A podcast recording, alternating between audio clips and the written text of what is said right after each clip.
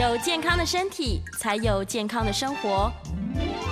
名医安扣专业医师线上听诊，让你与健康零距离。哎，这里是九八新闻台，欢迎收听每周一到周五早上十一点播出的名医安扣节目。我是方世清医师。今天在今天节目在 YouTube 有同步有直播啊，欢迎听众在六九八频道留言询问。谢谢。那我们今天啊、要跟大家分享的主题是记忆力开始不好，大脑转型的开始。那之前我们有提过，记忆力开始不好是是这个啊、呃，好像是说退化的开始啊，所以要积极的治疗。那我今天要用另外一个观点来讲记忆力开始不好这件事情哈。那我上个礼拜去参加一位、嗯、长辈的七十大寿。那这位长辈很特别，他每个礼拜呢到台湾的每一个城镇去拜访他关心照顾的小朋友。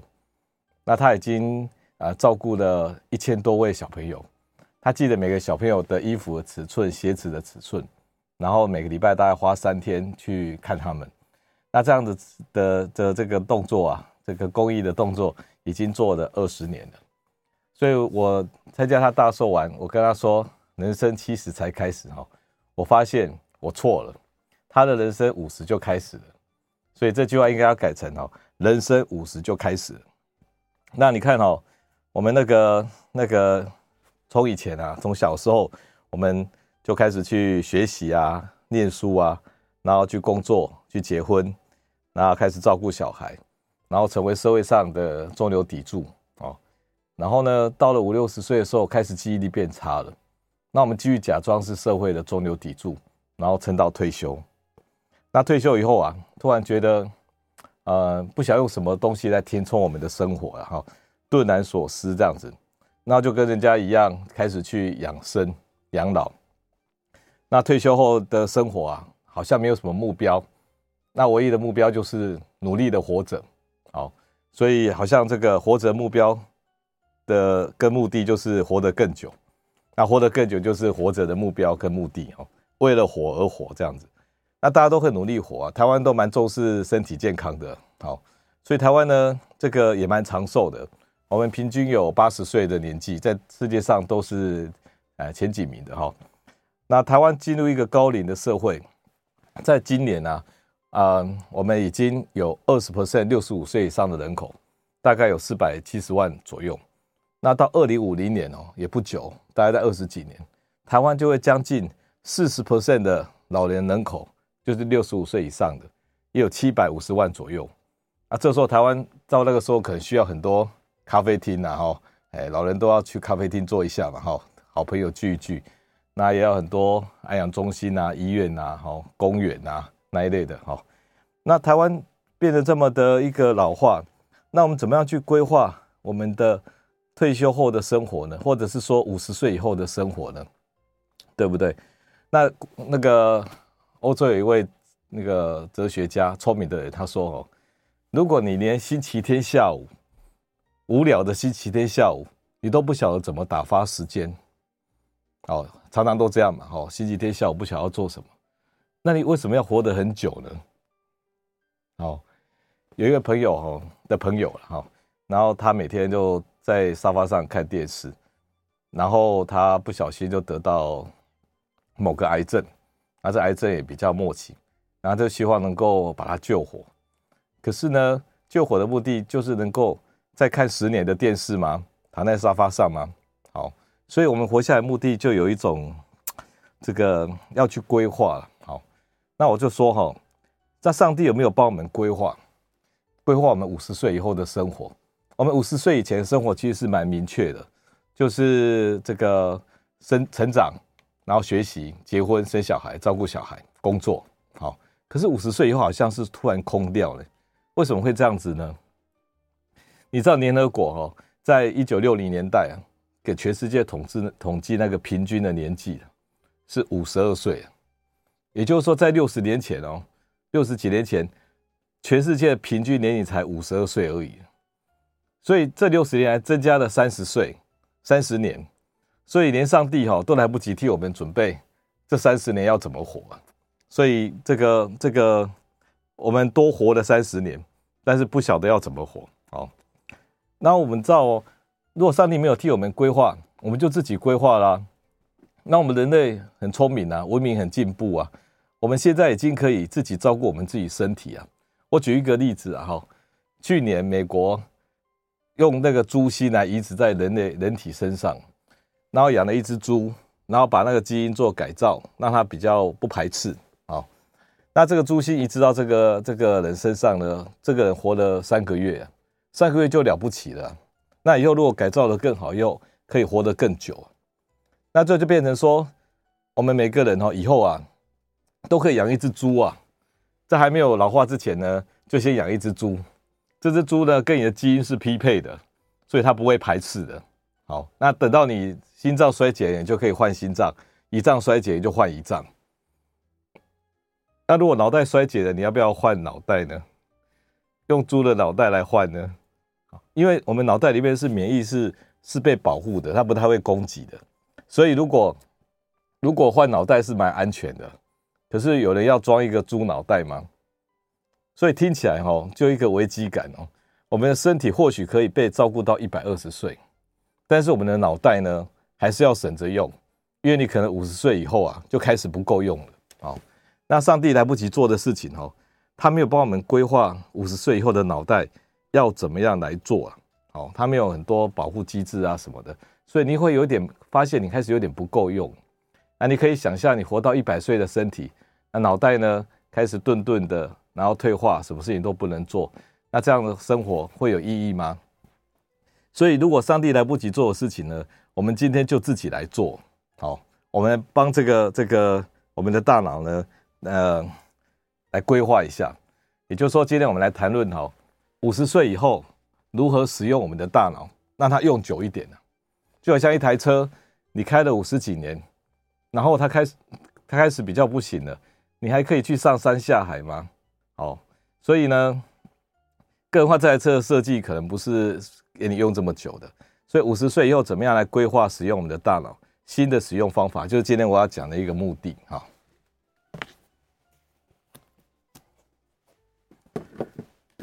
然后很多人都会有这种短期记忆的。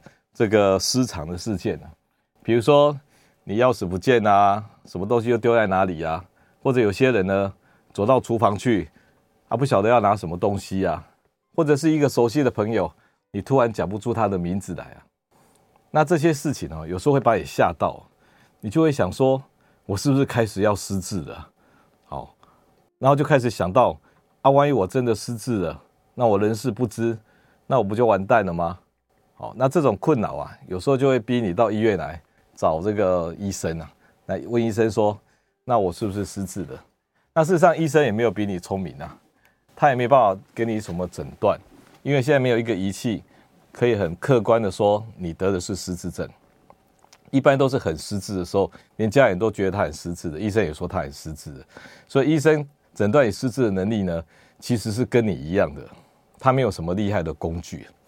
比如说，那做一个电脑断层扫描，然后电脑断层看到你脑袋萎缩，你就失智了吗？那你没有萎缩就没有失智吗？事实上，跟那个没有直接的相关。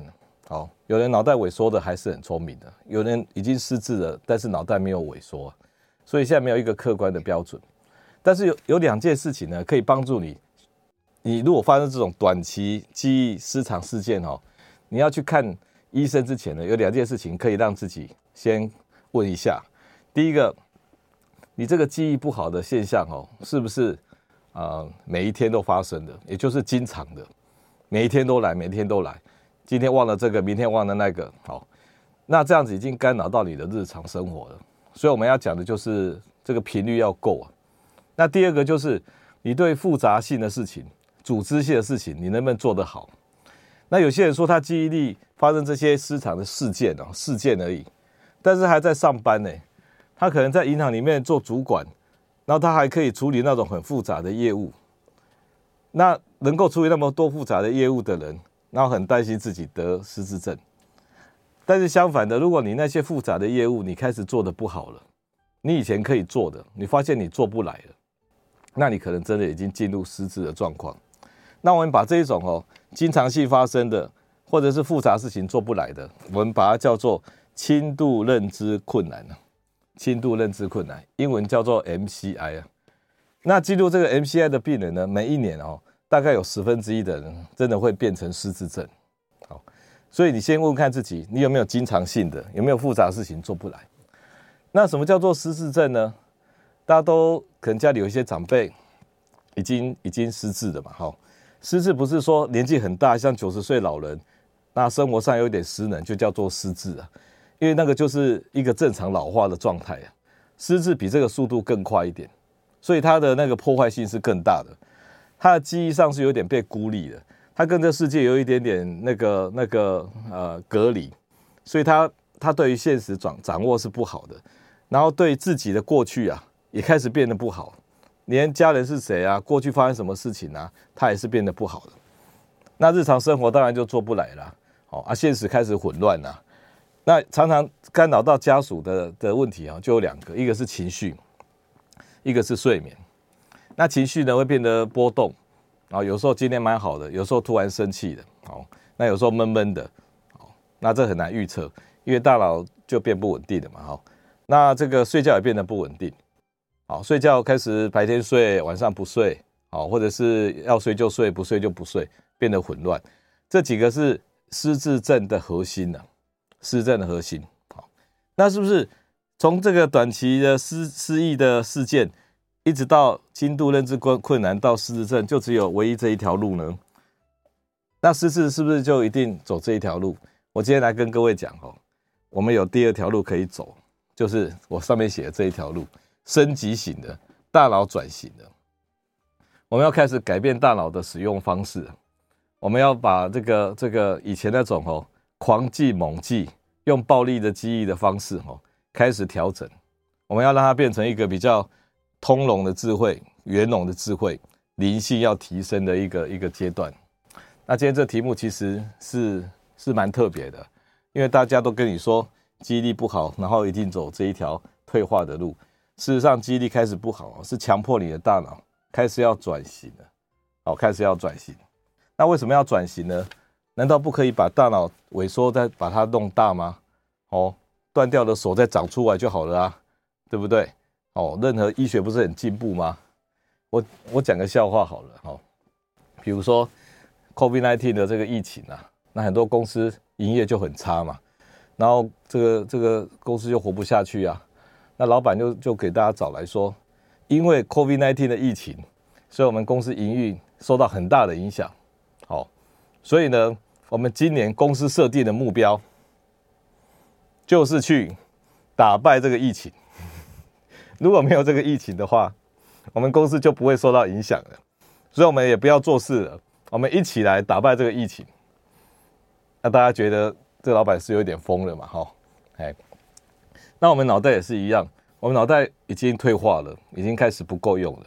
然后你设定的目标是，那为什么医生你不帮他长回来就好了？好，长回来就跟以前天真、开心、快乐、活泼的日子一样啊。好，那我想你发这种愿望，有时候是是超过我们的能力范围了，是会比较夸张一点。哈，那你你今天整个大环境不好，你就是要转型啊，你要转型，比如说你今天。今天这个营业额降低了，你你你你真的非得要裁减四成的员工好了，那公司只剩下六成的员工，那你都不转型，你只你把逼六成的人呢去做十成的事情，好，比如比如说我们的小编一个人可能做两个人的事情呢，你可能做三个人的事情，为了省钱嘛，好，那其实把你累累到很惨，你又要离职啊，你也受不了啊，好，那如果今天业务不变。让六个人六六成人去做十成的事情，这是不对的，是提早让这个公司哈衰竭掉的。那要怎么办呢？应该就要减少掉不必要的业务嘛。有些事情不赚钱的啊，浪费时间的，以前加减或者做的，现在就不要做了嘛。那剩下的业务好好的做，六成的人重新规划，说不定过一段时间，这公司又变得很有效率的公司啊。那我今天讲的这段话就是这样，你无可避免的，你大脑已经在在老化了，你不够用了，你剩下六成的的员工了，你现在在做十成的事情，你就会把它累坏。你应该要转型，用六成的人，然后把不必要的业务丢掉。大脑把这些小事情都丢掉，就是为了要要做重要的事情。那你觉得说记住对方名字很重要吗？钥匙放在哪里很重要吗？明天要干嘛很重要吗？那些都有工具可以取取代啊。你大脑的资源已经没有办法让你挥霍到做那些小事情了。虽然那些小事情是先被干掉了，但是你的能力还在啊。你只要转型，你就可以用的很好的啊。但是如果你一直逼他说：“我对我要记住每一个人的名字，我要记住我钥匙放哪里。”好，那这样你大脑会会被他累坏啊。好，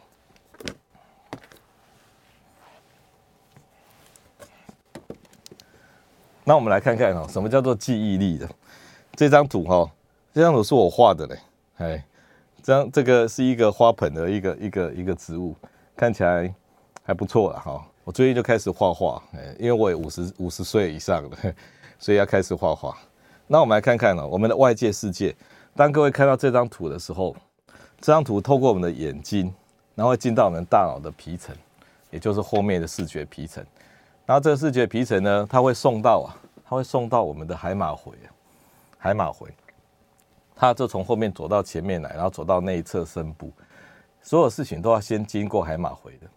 海马回呢，就是一个一个比较这些事情到底熟不熟悉啊。说，哎，这个画你有看过吗？这种植物你有看过吗？这是花盆吗？那因为你熟悉，好，那他大大脑就给你一个讯息说，说这件事情是熟悉的。然后海马回旁边还有一个叫杏仁核，也是一种恐惧的记忆中枢啊。然后他会去比较安不安全、危不危险。所以你到每一个地方哦，大脑都做两件事情，都把资讯送到海马回。这里有没有来过？熟不熟悉？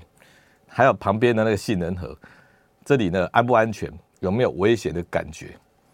那每天都在做这些事情，非常辛苦的。然后把这些资讯呢暂存在海马回或者杏仁核，然后到了晚上的时候啊，才有机会把海马回的资料哦送到这个大脑的皮层上。然后它经过两个阶段，第一个熟睡期的时候，大脑已经比较比较 calm down 的，比较没有在做事的，这时候才有机会。把海马回就是像 USB 一样的资讯送到大脑皮层上的门口放着，然后接下来他就会做梦，做梦的时候会把资料整理一下，然后把它归类到适当的地方，重要的资讯才会被归类啊。好，这就是我们记忆的过程了。那我们把重要资讯呢累积起来，累积起来，就像写日记一样哦，刻在我们的大脑的皮层上。那所以这个海马回呢，就是我们跟这个世界的一个窗口啊。世界在这个地方，大脑皮层在这个地方，中间有一个重要的窗口，每个人都要透过它的，叫做海马回，它是我们的暂存记忆体，暂存记忆体。那这个这个，如果你你每你你如果没有睡觉好了，像你如果昨天睡不好，或真的没有睡，你大脑的海马回的，你就没有机会送到把资料送到那个大脑皮层去，也就是说没有被清空。然后就会就会满的，USB 就会满的。那你会发现哦，如果你少睡或没睡，你隔天呐、啊，什么东西都进不来，变得很笨很钝。好，那这好像失智的状况。所以如果你不晓得什么叫失智哈，你两天没睡，你那种感觉就是类似失智的。好，记忆力什么都进不来了，已经已经塞车了。那如果常常都都都睡得不好或睡得很少，比如说都少于六个小时。然后呢，睡四五个小时就就就那个，你大脑都没有把它清空，你海马回会塞车啊，或者说你都假睡、白睡。什么叫白睡？好，就是你吃安眠药，安眠药看起来有在睡，它事实上是大脑被麻醉了。我刚才讲说，睡觉有一个很重要的功能，就是把海马回清空，然后送到大脑的皮层去嘛。结果呢，你都吃安眠药，让整件事情是停摆的。你大脑麻醉跟睡觉是不一样的呢，哦，不是说看起来在睡觉就是在睡觉呢，大脑就像关机一样，它连把资料送到大脑皮层的机会都没有哎，那这时候你的海马回里面的东西没有清空，一直累积，一直累积啊，资料又要进来，那它可能会塞爆了，然后就坏掉了，所以你吃安眠药为什么会得失智症？是因为你没有执行睡觉的功能啊，没有把海马回清空啊，所以它就塞坏了。所以你你那个吃安眠药的睡眠，跟睡得很少的睡眠，都可能让你记忆力变差。那随着年纪年纪大了哈，海马回本身也是会变差了。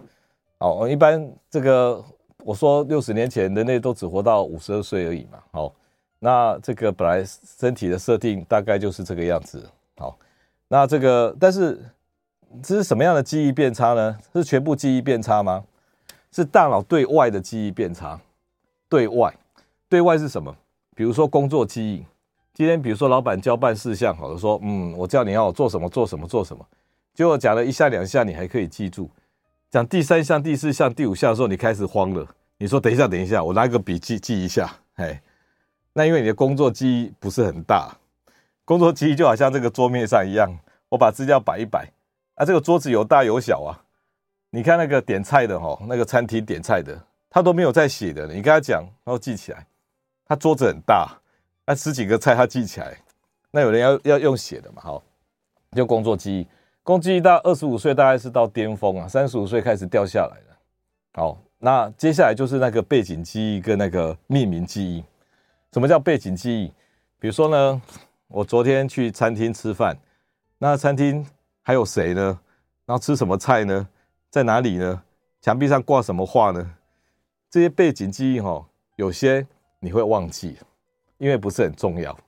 好，那这些小事情呢，就会开始被丢掉了。因为大脑呢已经很忙了，很累了，他没有办法做那么多事情。好，然后还有一个叫做命名记忆，也就比如说我今天看到这个是茶杯，那我就说这个叫什么呢？那我就说是茶杯。可是呢，有时候你要你那个东西，你你明明记得看得懂熟悉，可是你没有办法把名字调出来。好，那这三种记忆都跟外界有关的，工作记忆，呃，这个背景记忆。还有一个是什么？命名记忆，这些东西记忆不好，就是对外的世界呢，你开始省着用了，开始不够用了。但是对内的记忆还被保持着哦。比如说你讲故事的能力，你看老人家有些记忆力不好，超会讲故事的，过去的事情呢，丰功伟业讲得非常的清楚啊。好，所以老人家记忆不是全部都变不好的哦，有的还变得不错哦。我们待会继续讲下去，好。这里是九八新闻台，欢迎收听每周一到周五早上十一点播出的《名医安扣》节目。我是永和更新神经内科方世奇医师。我们接接接着讲我们的大脑的这个转型。好，那老人家记忆难道没有变好的吗？他今天省掉了对外面的记忆的负担，哦，他不要记那么多事情了嘛。好，像我自认为我记忆力是很差的人，跟着我门诊护士的那个那个护理师哈，都十几年了。我都还我都还有点叫不出他名字来，那我大部分都叫不出他名字来。好，所以所以如果你取取名字叫做小小 A 或小 V 不错，因为那个叫你 A A A 或喂喂喂，好，那这样就就不会叫错了。哎，那你如果承认自己记忆力不好哦，不代表你脑袋不好啊，因为记忆力只是大脑功能的一部分而已啊。那到老老人家年纪大了，五十岁以后了。他工作记忆、背景记忆、命名记忆变差，他跟这个外界的那个那个强取豪夺的能力变差，但是大脑的能力就省下来的，他变成说故事能力变好了。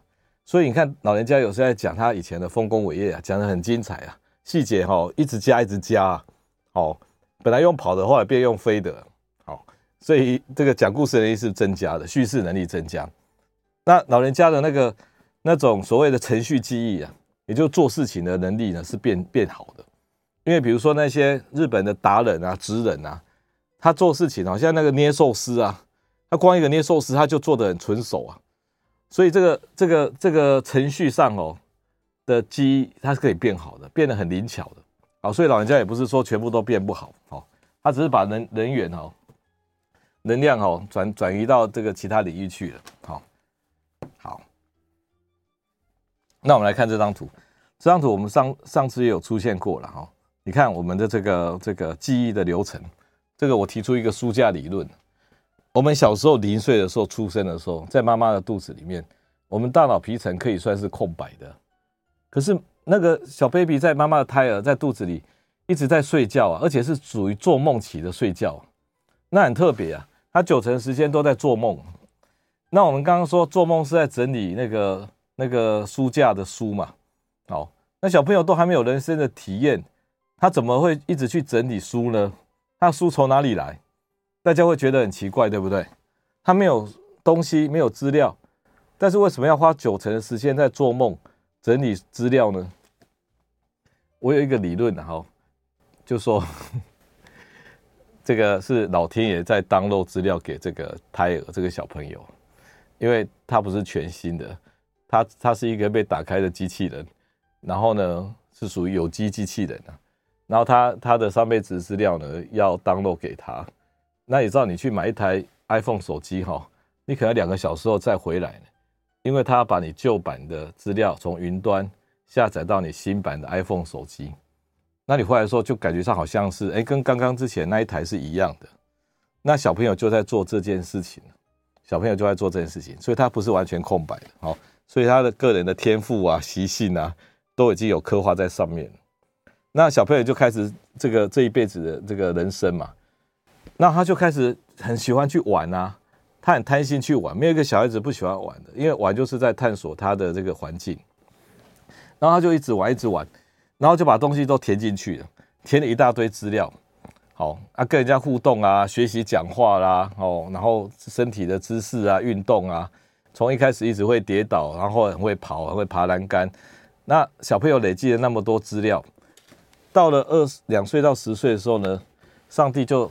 就开始做了一件很奇怪的事情，这些事情就是像那个剪那个树叶一样，他把那个乱长的，然后然后没有长成一堆一堆的，他就把它剪掉了。也就是说，落单的神经细胞啊，被他裁剪掉了，因为他没有跟人家连接嘛。那有被连结的留下来，没有被连结就擦删掉，删掉的程度可以删到一半呢。也就是说，这个时候。他除了一边一直连接，一直连接，一边在删掉没有连接的这种裁剪的理论啊，如果这件事情没有被裁剪好，没有扫掉这一半的神经啊，会出现一个问题啊，这个小朋友会变得异常的敏感啊，异常的敏感，高度敏感。那有些小朋友敏感到吼，他声音他都听到很细的声音，很吵，所以他怕吵，然后看东西看得很细，然后这种东西。还还有对于未知的事情呢，比如说看到一个人的眼神啊，他觉得你的眼神代代代表什么意义，你的表情是什么意义，他都会过度的解读，那这会造成他大脑的那个那个那个 shut down，也就是关机啊，因为太太多资讯了，已经已经让他崩溃了，然后他压力很大，那他就会采取一个策略，叫做自闭的策略，也就是他关掉跟人家的交流接触。然后你觉得世界资讯太太复杂、太丰富了，所以就变成自闭的现象。所以自闭不是不理人的，自闭是因为太理人了，然后压力负担太大，所以他就变成不理人。那为什么会太理人？因为他大脑高度的的这个敏感。那高度敏感是因为没有被切掉不需要的神经元。所以二十岁是做这件事情。那如果切完了，青春期结束了，你这个大脑啊。这个大脑就以这个原型哦，活到一辈子了，他就没有再调整了，有多少就多少，上帝也不管了，因为他本来就规划你活到五十岁嘛，那五十岁就五十岁啊，好，就我们活到八十岁，多了三十年了，好，所以这三十年呢，老实说，你累积太多的资讯了，就像这个已经已经塞车的这个这个书架一样，那东西满到已经跑出来了，你也找不到你要的书了。以前还找得到，后来找不到。好，那二十岁到五十岁呢？你拼命堆书，拼命堆书。好，你什么都要学，工作也要学，人生经验也要学。好，还要背很多名言佳句，还要跟人家 social，还要懂得眼神的意义。好，然后老老婆的暗示你也要听得懂。好，所以很复杂。啊，其实其实女生是比男生还要聪明的，你知道吗？因为女生哈又要照顾家庭，又要工作。然后她其实是比男生还要聪明的，因为她负负担的事情更多。好，那不管怎么样，你到五十岁你就很多资讯了。那本来这时候人生就结束了，因为没有那个生生子繁殖的能力了。可是我们又多活了三十年，那你背着这么多复杂的书架，然后这个桌子也变小了，你竟然要活到八十年，所以活得很辛苦。好，活得很辛苦。那你如果这种书架这么多书，你怎么可能大脑为了保护自己，怎么还会让你新的资讯进来呢？哦，好，那难道难道我们就只能够坐以待毙吗？没有一个好的办法吗？今天你盖了一个图书馆，好，你开始买书，结果你都没有做那个目录的编辑，你只会买，只会买，只会买，你的书就越堆越多啊！你为什么不在这个放书的过程里面，你就开始做目录呢？那你把书放到对的地方啊，那也就不会乱成这个样子了。那有些人说，比如说你你学会计的，那我就问你说，哎，会计最重要的资资讯是什么？你能不能在三分钟或五分钟讲完？他说这不行，会计太复杂了，哦，你不懂，讲三天都讲不完。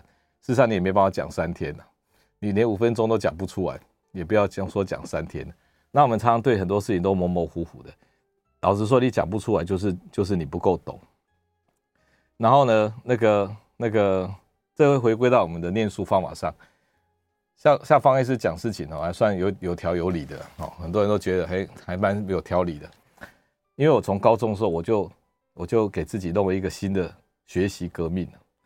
我我那个笔记本哈，我就空白的，然后我就中间画一条直线，然后我每次念完一个章节，我就嗯闭闭上课本哈，然后默写出我觉得是这一章节的重点。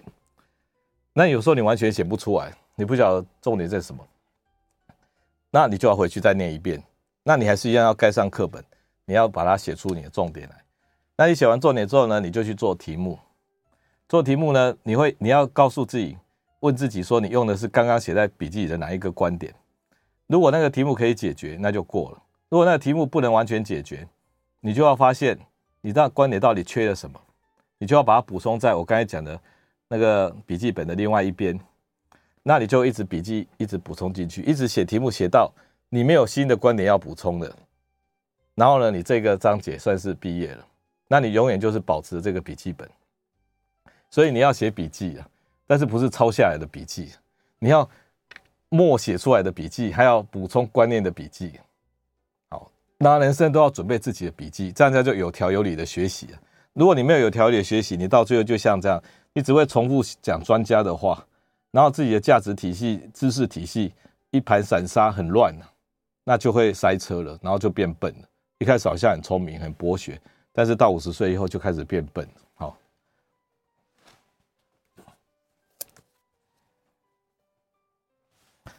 那我们一直说哈，说这个、这个、这个，好像老人会过得很惨一样哦。五十岁到八十岁过得很惨，那事实上。不是这个样子，这个在以前哈有有这个一个经济学家，他去统计统计一百六十几个国家，涵盖大大世界上大部分的人口，他发现啊，扣掉那些那些呃性别啦、财产呐、哈经济因素啊、环境因素啊，他发现哈跟年龄那个幸福的指数跟年龄有关了。所谓幸福指数，就是你一个人想象最差的生活跟最好的生活。那把它当做零分到十分，那一般人大概在五六分啊，中间呢。好，那这个幸福指数呢，在十几岁的时候，十六岁的时候是达到最高点。你看很多年轻人哦，青少年啊，他觉得自己是天下无敌的，好，就是少年不识愁滋味啊，他觉得人生很多可能性，那很有信心，做什么都 OK。这时候的幸福指数是很高的。那像我们这个年纪啊，到这个四十几岁、五十岁。就进入一个中年危机啊！那中年危机，上有老，下有小，然后工作还有老板，哦，所以这个这个心情都好不起来。好，中年危机，那你以为一路下滑没有？一直到到这个六七十岁的时候，哈，又好了一波啊，又好了一波。那我今天就在讲这个幸福的微笑曲线。为什么我们刚才讲老代都变退化了？那老人家？为什么会感觉到比较幸福呢？老人家反而是觉得比较幸福呢？好，我还继续讲这个中年危机。你看哈，很多人到更年期的时候，女性更年期，女性荷尔蒙降低了，然后女人也变得不再不再是女人了。那事实上，男人也不再是男人了。好，所以大家都变成一个一个中性人了，中性人。那有一个算命的说，你那个四十岁到五十岁哈。会过得不好。那那个听的人就就很期待说，啊，那五十岁以后是不是就过得不错了？好，然后算命就说，你五十岁以后就会习惯的，而不是变得更好，这样就变习惯的这样。好，那我们五十岁那个时候的整个大脑呢，它是随时随地就是跟这个外界是在做沟通的，是保持一个警戒的状态。也就什么事情他都要都要很小心呐，要仔细的。那这个会让他大脑哈是产生一个压力的来源。那这些事情到了五十岁以后、六十岁的时候，他就没有那么警戒了。好，没有那么警戒呢，他他反而得到某种啊没有警戒、没有压力的一个幸福感。好，那这个因为没有不幸福的幸福，我们待会继续讨论下去。这里是九八新闻台，欢迎收听每个礼拜一到礼拜五早上十一点播出的《名医安扣》节目。我是永和更新神经内科方世清医师。我们继续回到哈，老人为什么会变得比较幸福呢？他们不是很糟糕吗？大脑都被退化退化了啊。其实他们退化的部分是跟这个世界沟通的部分，所以他们那个那个少了外界的羁绊，他们从对从从以前我们在乎别人的评价，他变成自我的评价。然后他对过去哈，这个不太没没不太去想，对未来也不太去想。那对现在呢，保持一种冷漠，所以很多坏事情呢也不会影响到他。那对于这种不敏感呢，反而会制造出一种幸福感出来。这是老人幸福的源头之一啊。这叫做没有不幸福的幸福啊。好，没有不幸福的幸福。所以这个这个老人家是这样，年轻人是怕没有赢啊，因为他如果这这一局没有赢的话，他觉得亏很大。但是老人家是怕输了，所以老人家都很小心的，所以他不会那个去跟人家做这个什么赌博啊，哦，他是很小心。比如说老人家去彩券行要买那个彩券啊，他都跟老板说啊，这个老板你帮我挑一张会中的，哦，就跟买水果一样，哦，西瓜帮我挑一颗甜的，彩券也是帮我挑一颗会中的这样，好，好，那老人家到底有没有办法有积极的幸福？我现在就要讲这个秘密啊，讲这个秘密。我们年我们以前哈是属于那种被动的人生呢。我们五十岁以前哈，我们是属于输入式的，这世界就长这个样子，然后输入到我们大脑里面，我们都被教导说应该要怎么样，就应该怎么样。我们学习就是背的，然后呢，课本是老师提供的，然后考试就要照那个老师教的去写。然后我们就是小时候就听爸妈的，哦，然后去工作就听那个老板的，然后回家就听老婆的。好，那。一切都是三从四德的这个生活，那这种就是被动式的人生。那被动的人生还包包含亲子关系，你知道吗？小时候如果你爸妈给你爱是属于无条件的，那你就很正常的长大。你要说一个圆满的、幸福的、没有条件爱的童童年啊，人生是有自信的。相反的哈，如果你那种就是交易式的、有条件的爱，你人生就一片黑黑白的。好，那这个就是就是我们小时候是得的是。一个被动的人生，输入式的生命。我们五十岁以后哈，我们大脑里面已经累积了很多资讯。我们不要再走输入式的，我们要走输出式的。这是我最近画的。我的刚刚那一张图就是看这个花粉画的，我就画了四个不同的 feel 啊。好，那那我我我不就把我要就把脑袋里面的东西呢，把它整理出来，变一个输出式输出式的生人生呐。那这五十岁以后是一个新的人生啊！我们不要一直在想要再输入更多的东西，我们要开始把我们目前拥有的东西呢，去把它整理出来。你不需要到成为画家的技巧才可以画画，你也不要像歌星一样才可以唱歌。你要画就画，你画你心里想画的。那在人际关系上哦，你也不要那个那个以前以前的家庭啊，或者怎么样，你就整个算是算是重新一个新的人生了。你新你新的家庭是什么？就是你这个社会跟朋友啊。你以前的家庭就是你的爸妈、兄弟姐妹，你新的家庭就是你的这个社会跟朋友。好，那你你也把这个人生的剧本呢，再演第二场戏的。你以前是被爱的，等着被爱的，你现在等着去要去爱别人的。你以前是是当小人，你现在当大的。好，以前是交易的，你对人家好，人家就对你好。你现在呢，只有付出而不问报酬的。好，这就是一个新的人生。好，因为时间有限，我不要讲快一点。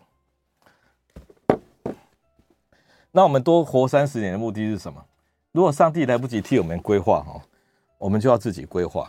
我们要讲一件事情哦，所有的生物哦都在繁殖以后都死掉了。你有没有看过哪一种生物在过它的晚年生活的？即使跟我们很接近的黑猩猩哦，大猩猩，他们都没有晚年生活，你知道吗？他们只要生失去生殖能力了，他们就走了。这就是大自然的规划，因为大自然就是一直繁殖下去嘛，没有人说没事在那边那个。那所有生物其实都是这个样子，而且有些动物更惨，繁殖后马上是是死掉的，很可怜的。好，那为什么人繁我们五十岁已经没有繁殖能力了嘛？为什么还活到八十岁？我们是唯一在地球上的物种，可以多活三十年的晚年生活的动物呢。而这上帝有没有对我们有什么目的？有一种理论哈，人类学家提出来的，叫做祖母假说，然后祖母理论，也就是说，在人类的生长哦是比较慢的、晚熟的，那必须要被照顾。有些动物一生出来就可以活蹦乱跳的，然后在那个如果没有祖母去照顾孙子的话，那个那个那怎么讲？那个妈妈就没办法生很多小孩啊，因为她光养一两个，她就很累了。所以小孩、孙子要被祖母照顾。那因为这个优势哈，让人类的族群可以蓬勃发展。因为人类是一个一个社群的生生活，它不是独来独往的。所以祖母发挥她的角色，发挥她角色之后，她照顾孙子，让族群发展，所以她就得以被延寿啊。因为我们人不是为自己活的。我们已经改变车列，我们是为整个族群活的，所以我们的基因呐，所以我们的基因都是啊，都是那个为了族群配合族群而去表现的。你今天为了族群好，你的基因就会表现；为了族群不好，它就会惩罚你。所以祖母因为照顾孙子，所以那个对主群是有贡献的，你的基因就会回馈让你长寿。那有人问我说，那祖祖祖父呢？祖父都没有在照顾孙子，其实祖父的目的是要照顾祖母，所以祖母照顾孙子，那祖父要照顾祖母，那这样就很严，就很严重了。如果你今天没有照顾这个族群，你是没有生态上存在的价值的。那这个人类人类假说是是觉得目前是没有被击倒的，是 OK 的。所以，所以我们的基因表现哈，不是为了自己的。比如说，你有些人莫名其妙都会忧郁啊、焦虑啊。你知道忧郁的时候，并不是，并并我们说忧郁是血清素低好了。那我问你，为什么血清素会低？有时候是一个机制，就是说你的大脑发现哈，你对这个族群不好，你太自私了。然后呢，你就他就故意哈让血清素低，那让你受苦。然后然后那个那个你就被处罚了。所以如果对人家不好，对族群不好啊，你就会被处罚。这就这个是从族群理论来讲这个大脑的问题的，所以你不要以为一切都是一切都为自己，我们都过的是族群的生活、社群的生活，我们人类生活已经变成这个样子，所以基因的表现要配合这个社群、这个族群。因为祖母照顾孙子，所以他就延寿。那因为我们对族群有贡献，所以我们就会开心快乐。就好像我刚刚一开始讲那位叫做美丽姑姑啊，她二十年来那个每个礼拜三天都到乡下去。她整个人容光焕发，所以她的基因表现是鼓励她的，是赞赏她的。所以，我们好利利他哈不是一件选择事情的，是必须的。我们必须要利他，才能够长寿活得下去，然后才会心情开心快乐。因为我们的这个个体哈发现你对族群是有贡献的时候，它会让你长寿，它会让你开心快乐。这个这个是这个这个是很重要的事情哦。所以你利己会危险的，利他会长寿跟快乐。最后我要讲这个问题啊，我们我们从以前是过第一人生呢，第一人生就是说你出生在哪个家庭不是你可以选择的，我们是等着被爱的。有二分之一的人哦得到正常的亲子关系，他人生是开心快乐，遇到困境也是 OK 的。有二分呃四分之一的人呢，他他是被交易式的，他需要讨好他父母，他才可以。这个活下去的，所以要养成一个习惯，像狗一样的依附关系。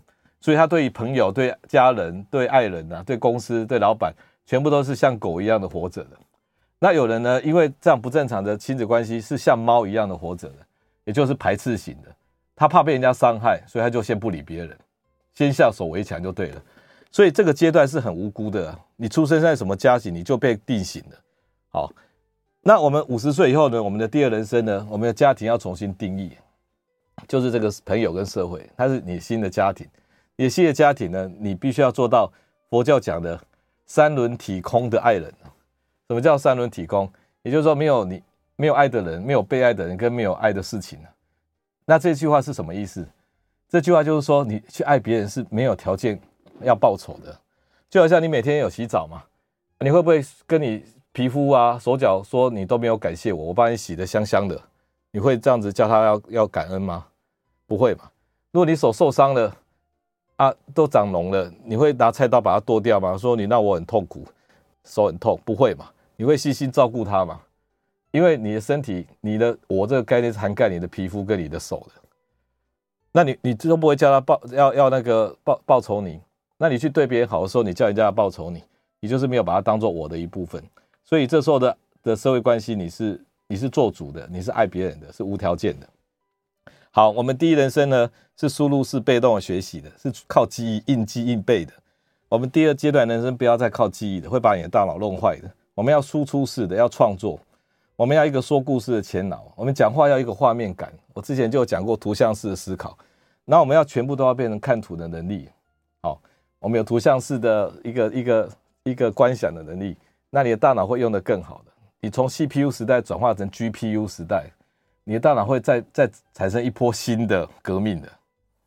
所以我今天今天整体来讲哈，就是说大脑开始记忆力不好了，就强迫你要转型了。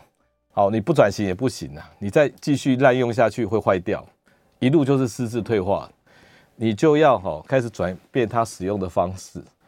那你要变得利他，那你要呢创作，你要整理一大脑东西，记忆力输入的记忆力只是大脑功能其中之一啊，不是全部啊。那我们有使用的期限呐，所以我们也不要滥用它。好，就像你吃东西一样，你不要一天吃五六餐呐。好，像我最近都吃一餐，效果很好。所以你你身体好的设计不是要给你滥用的，滥用会坏掉。那我们这三十年，我们要自己自己自己规划自己好。谢谢各位，今天这个从另外一个观点来讲，这个记忆力不好。谢谢，拜拜。